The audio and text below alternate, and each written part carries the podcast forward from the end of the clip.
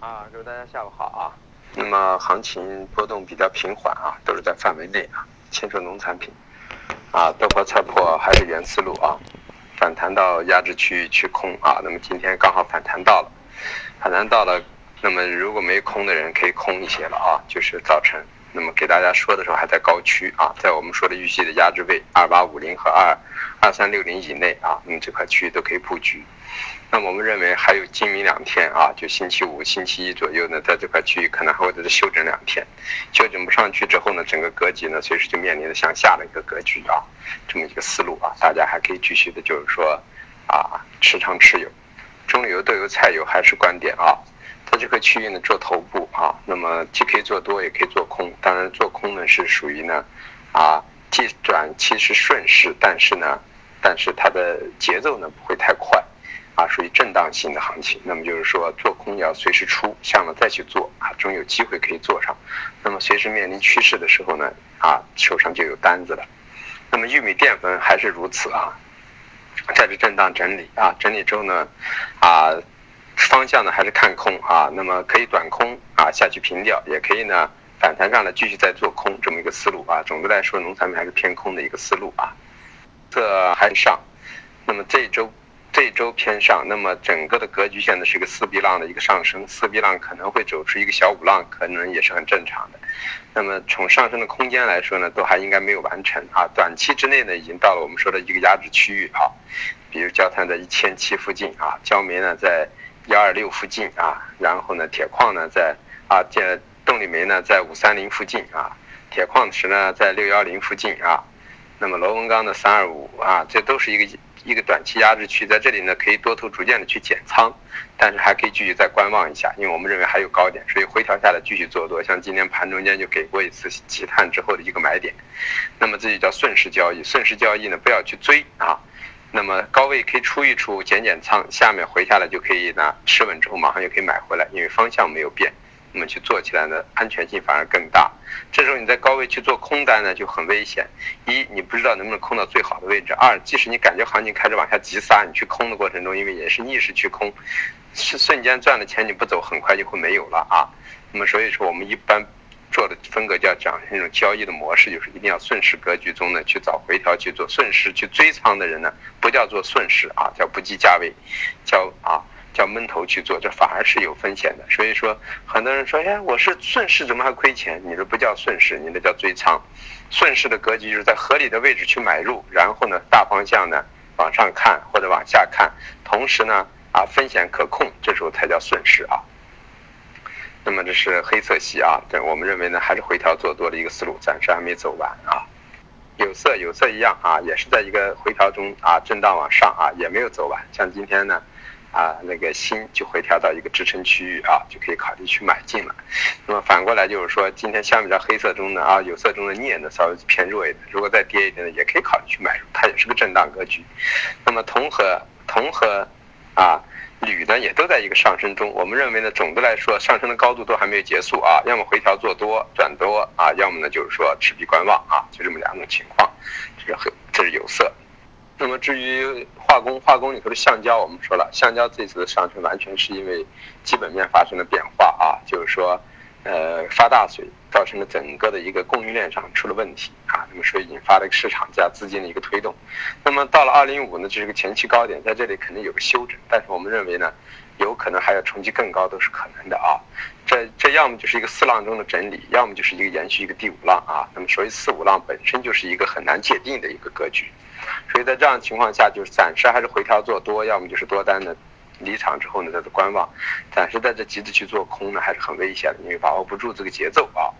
那么 PPPE 还有那个甲醇呢，我们今天看了一下，由于受到整个市场的行为，再加上昨天美元的下跌引发的原油的上升，造成了今天化工的一个上冲。但是从现在的格局去看呢，啊，盘中间的上冲来说呢，我们认为呢，还是在一个中性的位置中啊，所以说。反弹做空呢，看来思路还是没有发生变化。早晨我认为呢，这格局呢有可能有短多的行为，现在看来呢，做短多还是意义不大，因为呢，它主要是以甲醇为目的，而甲醇呢，随着后期的推移呢，啊，也越来越往下走的概率，因为甲醇还是一个啊运输运输的一个供货端上上端出的问题。如果供货端解决了，它整个问题就没有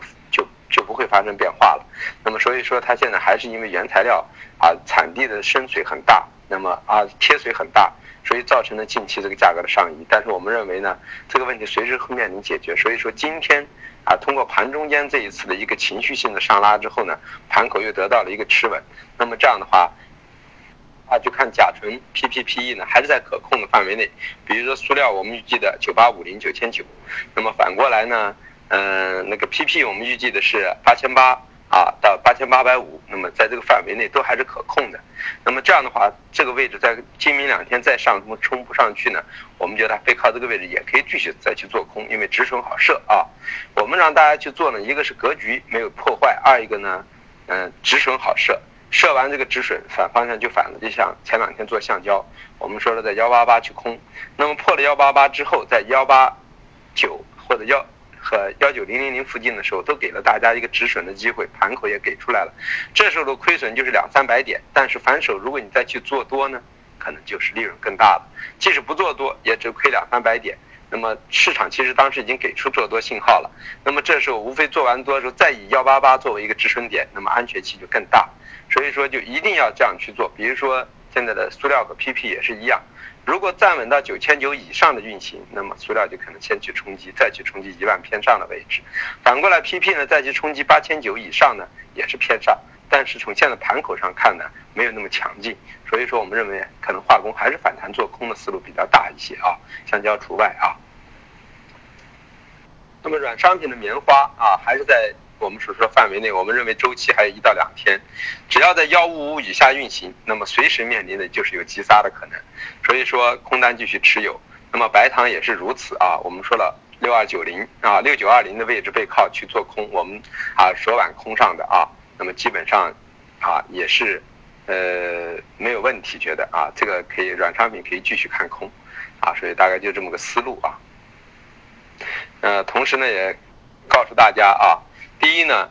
我每天下午呢，其实是对晚上的格局就已经做了一个预测和一个方向，然后所说的锦囊中的价格也是在当天，如果击穿了上沿最高区和击穿了下沿的最低区呢，大家就应该止损之后或者怎么样引起谨慎。如果方向跟我的方向是反的情况下，千万不要说去抱着侥幸的心理，控制好仓位是一个样，同时呢，控制好你止损的一个心理承受价位也是一样。如果这两个没控制好，你的节奏就会乱掉。节奏一乱掉，你最后就会在最高点、最低点去止损。同时止损完之后，你会产生恐惧。当你产生恐惧的时候，你的位就影响到了下一笔交易。所以止损完之后呢？你感觉到像没事儿一样的啊，这个止损是在你可控的范围内，是在你自己能承受的范围内的时候，它不影响下一笔交易的止损，我认为就是合理的止损。好，不是说一定要止损多少钱才是合理的，是止损到你能很平和的状态就是合理的。所以这个大家一定要记住啊。那么这里头有一些人这两天可能做了做了一些逆势单，虽然呢啊，我们说的去空橡胶也空了，对吧？啊，空空那个铁矿石也有人去做空，对吧？没错。那么也让大家去空了，这个市场是个概率市场，我们去做空的过程中要懂得止损。你比如说橡胶，我们买空过两回，第一回主动平，第二回是被迫平的，啊，那么被迫的止盈掉之后呢，市场就不对了，不对了，那么就要么是反向做，要么就观望，就这么一个情况，啊，那么反过来像像化工也是这样，黑色，黑色我们一直让大家做的多，那么刚好到我们的压制区附近啊。比如说那一天的强劲的位置点到我们的压制区附近的时候，刚好就是什么？就是那天发动行情的时候。那么那天即使你把多头平掉了，那么你还可以回来，还可以做上，也比你的平仓点要低的位置还可以买回来，因为格局已经发生变化了。即使你做平完了就翻了空头也没有问题，你严格的止损在这个位置之上站稳，你去止损也没有问题，对不对？当时我们给大家说了，焦炭去买了之后，在幺六六附近到一万七附近去平，到一千七附近平仓。那么在幺六六之上一站住啊，那么你在那幺六六平的仓，就当在幺六六去空的，那么幺六七、幺六八去止损也没有事，你赚了两百点，止损二十个点也没有问题，对不对？那么现在不还在幺六八附近吗？是不是？对吧？早早上还见过幺六六、幺六五，对吧？